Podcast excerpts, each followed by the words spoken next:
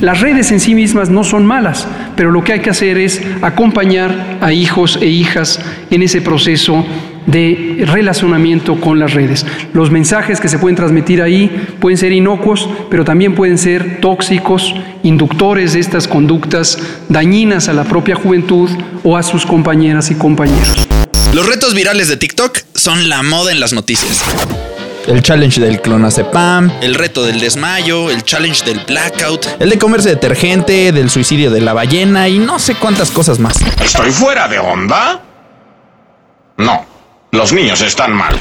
Pero esas noticias son, en realidad, alertas falsas. Diseñadas para atacar algunos de tus miedos más profundos. Y vivir gracias al sensacionalismo. ¿Se olvidaron todos de la Pro Ninja? Lo mío en internet fue más grande que lo de todos. Gané más de 100 millones de dólares teóricos. El panda estornudador vale billones en teoría. Nos encanta platicar de los efectos verdaderos que puede tener el Internet en nuestra vida. Pero, ¿qué pasa si estamos exagerando? ¿Qué pasa si nos estamos convirtiendo en la Rosa de Guadalupe? Oye, tranquilo, viejo.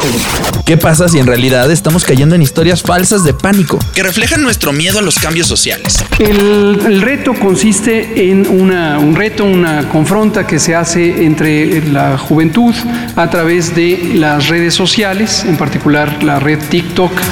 ¿Qué tal que las cosas no están tan mal? Y en realidad estamos ventilando nuestro miedo a ya no estar en onda. Yo sí estaba en onda, pero luego cambiaron la onda. Ahora la onda que traigo no es onda y la onda de onda me parece muy mala onda y te va a pasar a ti. En este episodio de Snack vamos a hablar del escándalo que generan los retos peligrosos en TikTok, las noticias falsas, Y el pánico que provocan las nuevas generaciones. desde el pánico satánico de los 80s hasta las redes sociales que tal vez no le entienden. Cuando la baila se ve muy bien, cuando se graba se sube el take, se hace viral en un 2x3. TikTok y TikTok, toc. La velocidad con la que se genera actualmente la información nos impide detenernos y entender cada suceso. ¿Cuánto dura una noticia en nuestro pensamiento antes de ser sustituida por otra? ¿Cuánto tiempo nos toma digerir una nueva idea? Un nuevo orden. Snack. Este es un espacio para la conciencia y un mejor entendimiento. Snack. Un podcast de sopitas.com. Hola Max, muy buenas tardes, buenos días, buenas noches, no sé qué hora sea, pero ¿cómo has estado?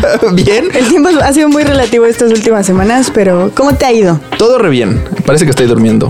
Mejor que tú, pero todo bien, todo bien. Eso, eso fue una ¿Qué hora es? contra mis ojeras seguramente, pero eh, me emociona mucho el, el tema de esta semana de, de Snack. Porque me gustan mucho las teorías conspiranoicas y cómo se van construyendo los mitos de internet, sobre todo en TikTok. Es que nos encanta el chisme y estos pánicos Ajá. Parece, Pánicos, ajá. ajá, somos fans y no solo nosotros. Parece que durante 70 años somos fans de apanicarnos por algo, lo que sea. Y ahora tenemos los ojos puestos en TikTok. Es que, o sea, suena muy feo, pero nos da algo de qué hablar, ¿no? O sea, cuando hay algo maldito, ahora en internet, antes era en las caricaturas y en las luces de Pikachu y cosas así. Yo estoy viendo televisión japonesa. ¿No es esa la caricatura que provoca convulsiones? Ahora es TikTok y sus, y sus retos. Pues te da algo de qué hablar y de qué preocuparte, aunque no sea cierto. Exactamente. Eso es lo más interesante de todo. Que no es cierto. Y, y justo te quería contar, ¿no? Que aquí nos encanta hablar de pues todos los impactos que tiene Internet o, o lo que puede pasar o las cosas verdaderas que podemos sacar de nuestra vida digital. Pero en una de esas estamos exagerando. Ajá. En una de esas no todo está tan mal Ajá. y nada más estamos así pelando el ojo por algo que en realidad no sucede. A, a ver, a- antes de arrancarme, ¿cuál, ¿cuál es como tu teoría conspiranoica favorita o ya sabes estos mitos del internet favorito? O sea, que obviamente sabes que no es cierto o, o- o tal vez lo creas, lo cual me preocuparía un poco, pero ¿cuál es tu favorito? Ay, yo soy muy fan de los aliens y de pie grande. Es rarísimo, pero la criptozoología, mira, me sé hasta el nombre, imagina, está grave la Jamás situación. había escuchado eso. ¿No? Es el lago, el monstruo del lago ¿Cripto Ness. qué? Criptozoología. Estos como animales que no existen. Monstruo del lago Ness, Eh, todos grande. esos. Ah, ¿el Fan. chupacabras entra ahí? El chupacabras. Criptozoología. Jamás lo había escuchado. Aparte ni tuve que googlear la palabra, me la sé. Qué oso, tú la inventaste.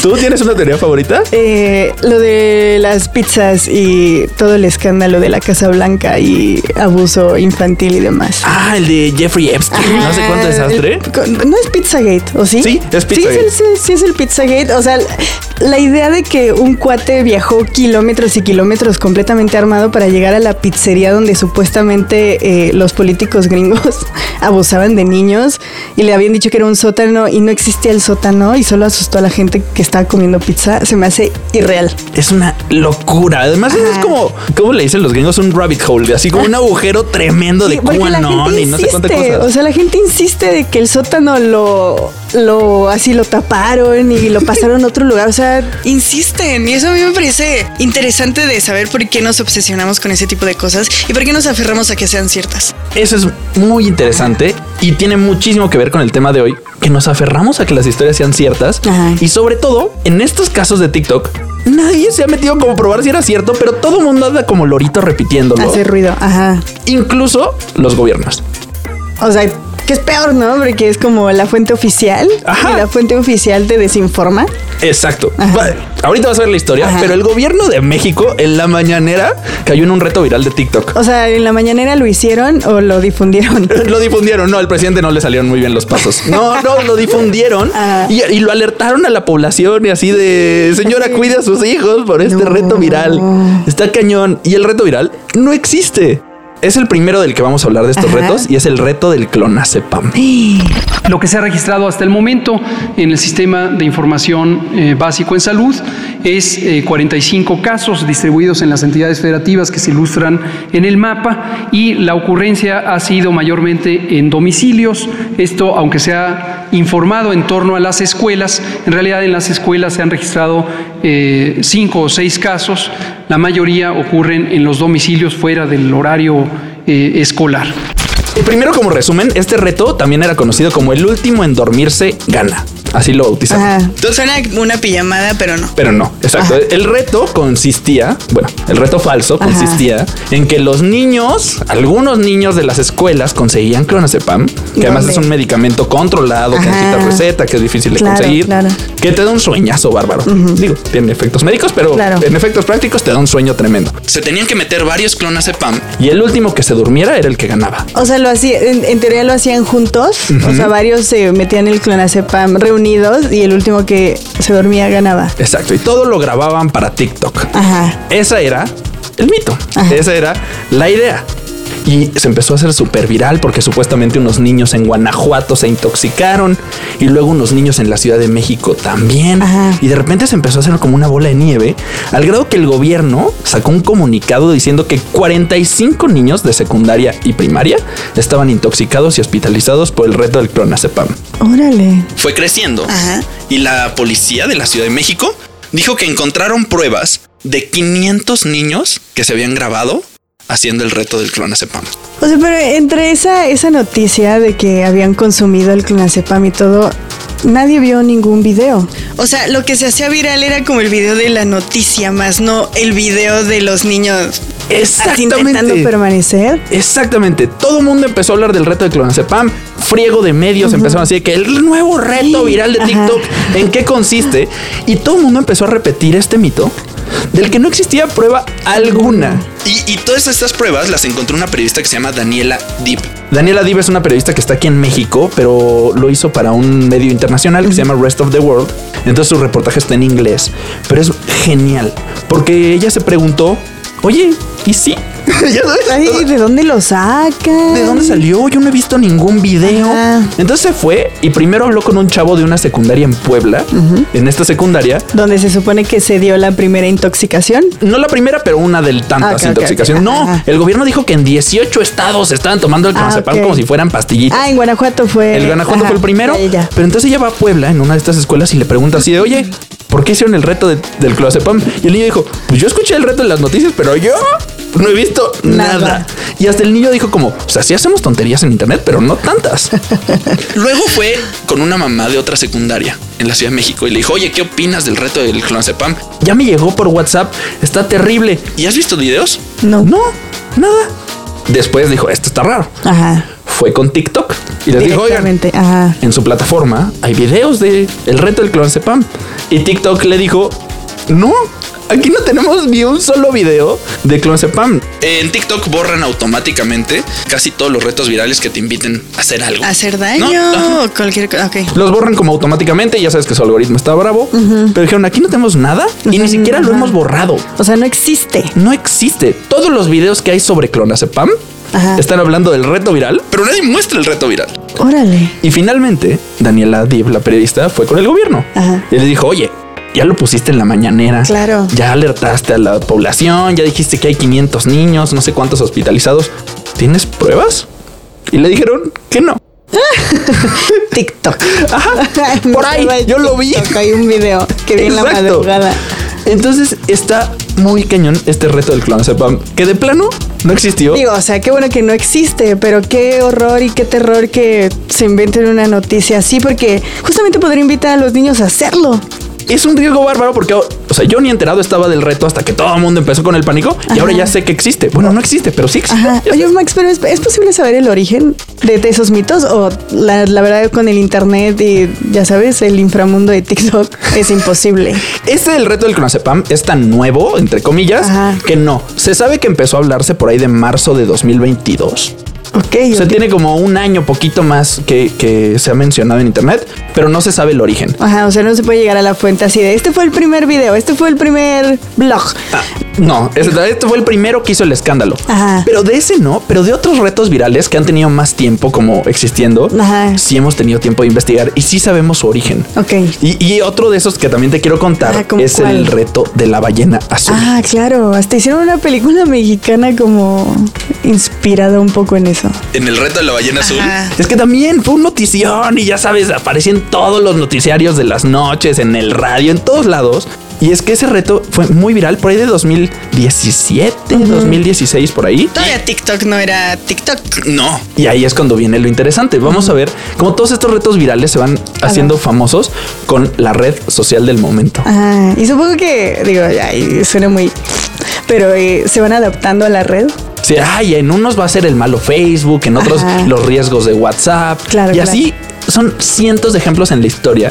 Pero el de la ballena azul es interesantísimo porque ese, pues estaba bien denso. Porque consistía, o sea, Ah, la, idea original era que entrabas a una sala de chat, era, le puedes llamar, y había alguien que invitaba a los niños a un juego de 50 retos en 50 días. Ajá. Los retos empezaban siendo como muy pequeños y terminaban en el día 50 invitando a los niños a suicidarse.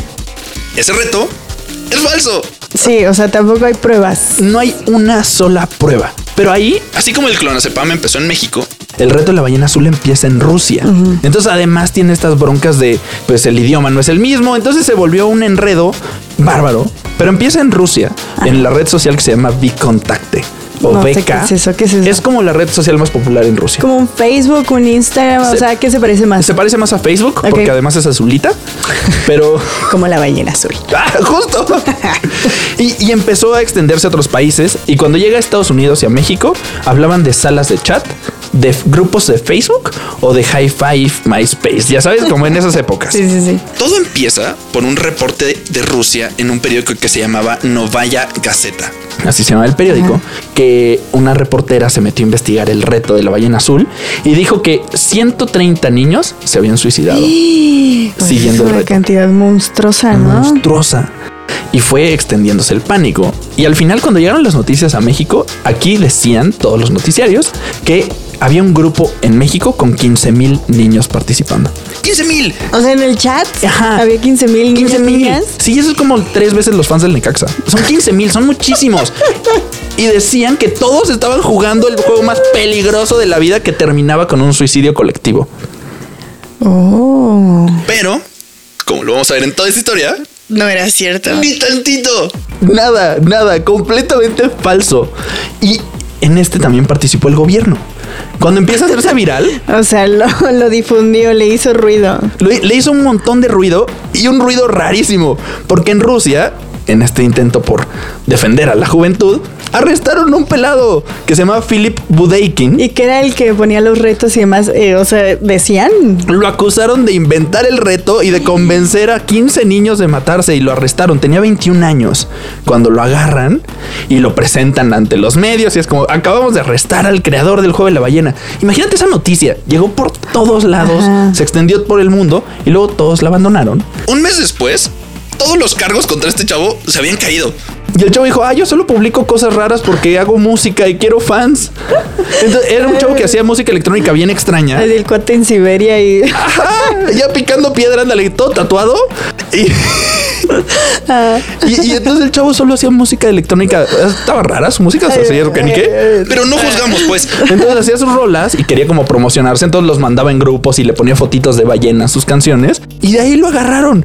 Pero eso ya nadie lo dijo porque había pasado tiempo desde que era popular. Entonces todo eso pasó sin pena ni gloria. Y luego también, justo en esta época donde este chavo que arrestaron salió libre, Ah, El medio que empezó todo, el Novaya Gaceta, tuvo que despedir a su editor general Pues es que. Ay. por inventar la historia. Pues sí, ¿no? Sería una gran noticia, pero no había ni una sola prueba, o sea, Nada. nada. Estos 130 niños que se habían suicidado originalmente era una prueba inventada de la reportera que sacó unas cuentas así de que, ay, mira, un chavo se murió en Siberia en condiciones sospechosas y sus papás no sabían qué hacía en internet. Venga, la Ajá, lista. La ballena azul. Ah, tal niño, la ballena azul. Exacto. Y la ballena azul, ¿de dónde se originó como la idea de una ballena? Tampoco está como muy claro, pero creen que es como una imagen popular Bueno, en el, esas épocas. el azul eh, siempre se ha ligado como a la depresión, ¿no? Al aislamiento y todo eso. Y, y las ballenas que son como solitarias, Solitarias. y muy calmadas y navegan en este extenso vacío Ay, del mar. Pero hay una foto en internet muy famosa de una ballenita volando como por una ciudad. Oye, había una caricatura que se llamaba La ballena Josefina. Ah, caray. y vivía en una pecera y en las noches flotaba en el cielo. Ese es un buen, un buen artículo, Max. Para que hagamos una nueva historia. ¿Cómo, cómo la ballena Josefina inspiró un reto viral en TikTok? Ah, sí, justo. Ruso. Con esa misma facilidad, esta periodista rusa se aventó su maravilla. Y entonces en Rusia fue pues un escándalo primero que existiera y luego que se dieran cuenta que fue falso. Ajá. Pero ya para acá nunca llegó que fue falso. En Estados Unidos cerraron escuelas. Empezaron a prohibir el acceso a internet en un friego de secundarias y primarias. Así que no, es que los niños están entrándole al juego de la, de la ballena azul.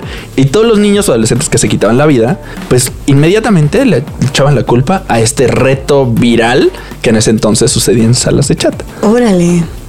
Digo que hasta acá inspiró una película de 2020 que se llama 50 o dos ballenas se encuentran en la playa. Hijo, es de Jorge Cuchi, ganó el Festival de Morelia en ese año y fue como muy controversial porque, o sea, planteaba a dos adolescentes con depresión, súper solitarios, con muchos problemas en casa que se encontraban como en el chat este donde hacían retos y era de rasúrate las cejas, eh, rápate, quema un coche, o sea, camina en la orilla de una azotea, o sea, eran como retos y el último era eh, suicidarse. No se las voy a spoilear, pero fue muy controversial porque era como una apología al suicidio muy extraña. Y tomando como referencia un reto que no existió, ya sabes, o sea... Está, está Sí, muy es- es extraño. muy raro, ajá, es muy raro. Pero entonces así se fue haciendo el pánico. Y hoy, cinco años después de que se hizo famoso, creemos como, ay, ¿te acuerdas cuando los niños se andaban suicidando con la ballena azul? y no es cierto. Entonces es muy interesante. Y particularmente este caso de la ballena azul es una respuesta simplista a un problema súper complejo que hay en la adolescencia en Rusia. Claro, aparte es quitarle como eh, el foco de atención a verdaderos problemas que existen en Internet, como los eh, depredadores que hay que acechan a niños, niñas en Internet. Es como quitarles el foco a esos problemas que sí existen para dárselos a otros que no existen y que están como hasta romantizados, ¿no? Completamente. Y, y la salud mental en los, particularmente en Rusia, que es uno de los países con más tasa de suicidio. Y además, le quitas, pues, valor a los jóvenes. Como si dijeras, no, ellos no saben distinguir. Son muy tontos. Exacto. Les dices que son tontos y entonces, como pasó con el reto del clonazepam, lo único que existe del reto de la ballena son videos de gente hablando del reto, Reto. sin mostrarlo. Y lo mismo pasa con otro reto que igual seguro conoces, el reto de Momo. Ese sí, no, no tengo ni idea. Seguro no ubicas el nombre, Ajá. pero la cara de Momo, seguro sí. Era una imagen de, de un monstruo como con cara de mujer, Ajá, con unos femenino, ojotes, como pájaro. Y entonces el- este reto supuestamente era muy parecido al de la ballena y es que Momo se te aparecía en las noches en internet, Ajá. en cualquier lado donde estuvieras en ese entonces se aparecía en YouTube Ok. porque era la red social de moda del momento. Y te invitaba a hacer algunos retos y terminaba como en la ballena azul, en suicidio. En muerte.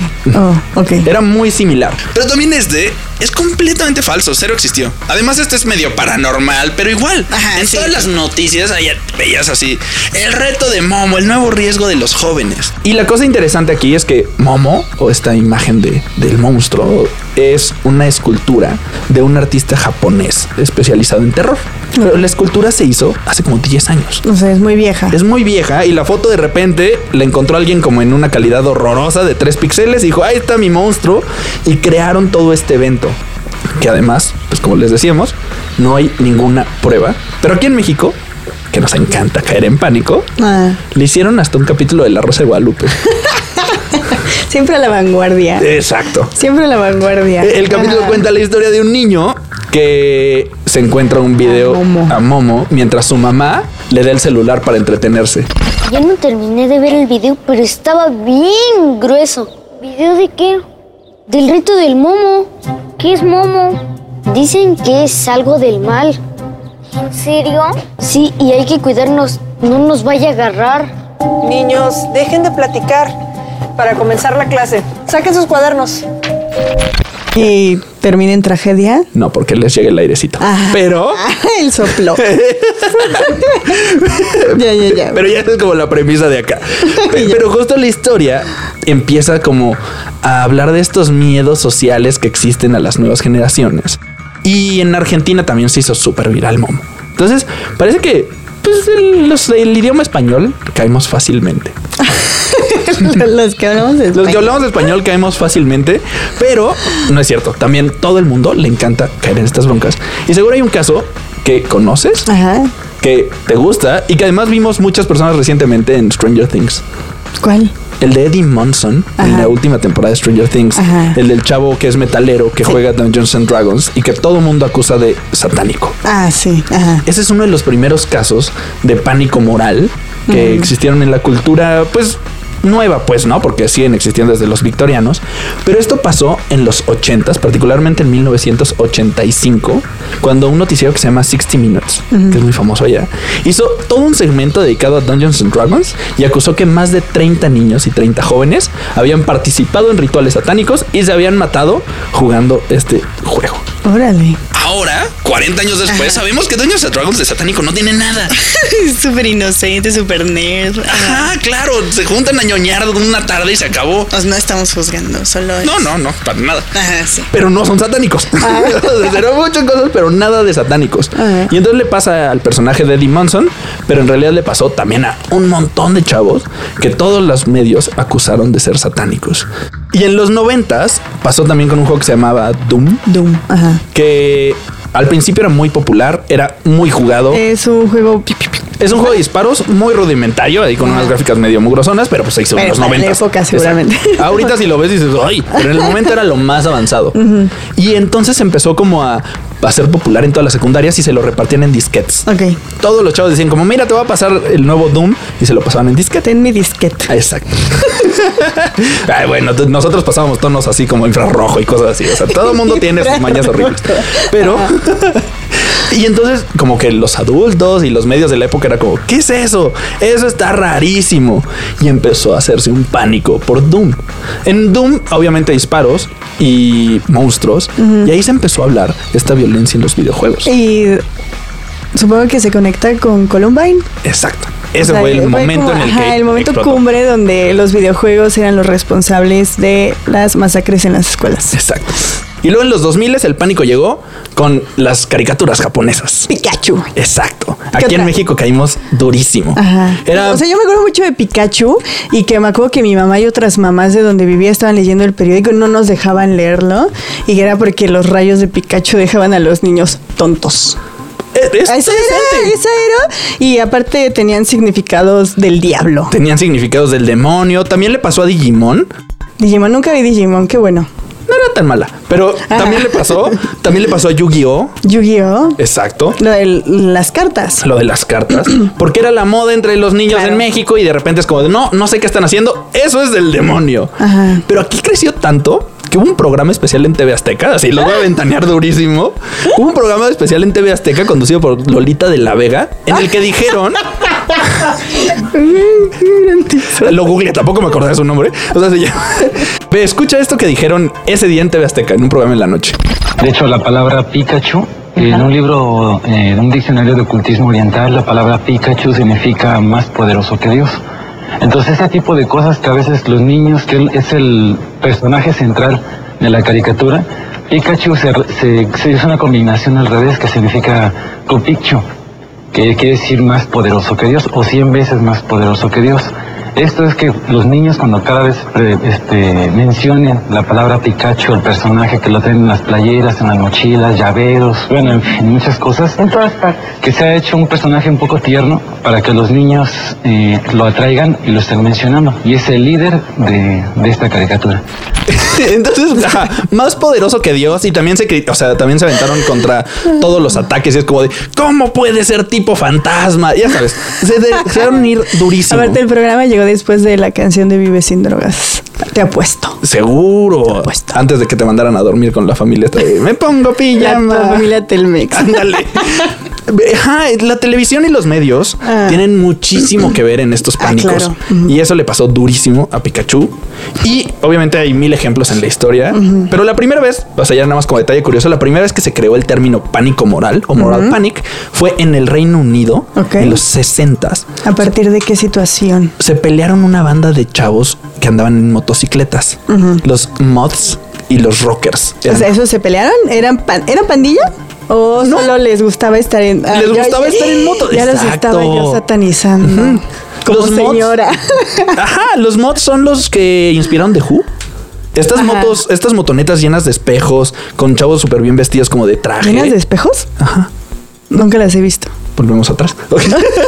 Bueno, eh, como unas motonetas como con espejos y adornos, con los chavos vestidos de traje, eran los mods y los rockers eran James Dean. ¿Sabes? Camisa de cuero. y eran dos chavos que les gustaban las motos y una vez se pelearon en una- un bar y toda la prensa dijo, no. Los jóvenes andan en motocicletas y el alcoholismo y se aventaron un pánico moral gigantesco hasta que un sociólogo analizó los pleitos y dijo, ay, se pelearon un día, solo Ah, les gustan son chavos. son chavos, les gustan las motos y la música. Pero como tenían tamborazos, pues las personas así en escándalo total. Ajá. Y entonces ya empezamos a ver como un patrón histórico de cómo se crean estos pánicos y el miedo que le tenemos a las cosas nuevas. Y cómo estas historias se aprovechan de los cambios generacionales y del desconocimiento. Pues es que aparte de todo en colectivo, o sea, el miedo colectivo es te da una seguridad para sentir miedo con los demás, ¿no? Exacto. Como. Si 15 personas ya le tienen miedo, entonces por algo, entonces voy a tener miedo con ellos. Voy a tener miedo con ellos y como no sé qué es lo que está pasando, no sé qué son esas motos, no sé Ajá. qué es de Who. Pero es peligro, pero dicen que es peligroso, entonces Y así ha ido escalando hasta llegar a esta época donde si antes era de Who y antes eran los guitarrazos, las motocicletas, Dungeons and Dragons, ahora es Internet. ¿Hay, hay- hay algún estudio, Max, donde diga hacia dónde puede ir esto? O sea, ¿cómo podría evolucionar? Pues la idea es que, o sea, no existe un estudio como tal cual. O sea, hay muchos estudios de los pánicos morales, pero sobre todo explican las razones históricas de por qué los hacemos. Ok. Muchos consideran que son ansiedades sociales y son en realidad un reflejo de el miedo al cambio Mm, y el miedo a los valores tradicionales de cada cultura. claro. O sea, en realidad no era un miedo a Pikachu, sino un miedo a la desaparición de la religión en inicios de los 2000. Era miedo al cambio en la música, miedo a la salud mental en los jóvenes que ha ido empeorando con los años o que ha sido más visible. Entonces son miedo a estas ansiedades sociales. O sea, son representaciones de miedos reales. Miedo re ajá.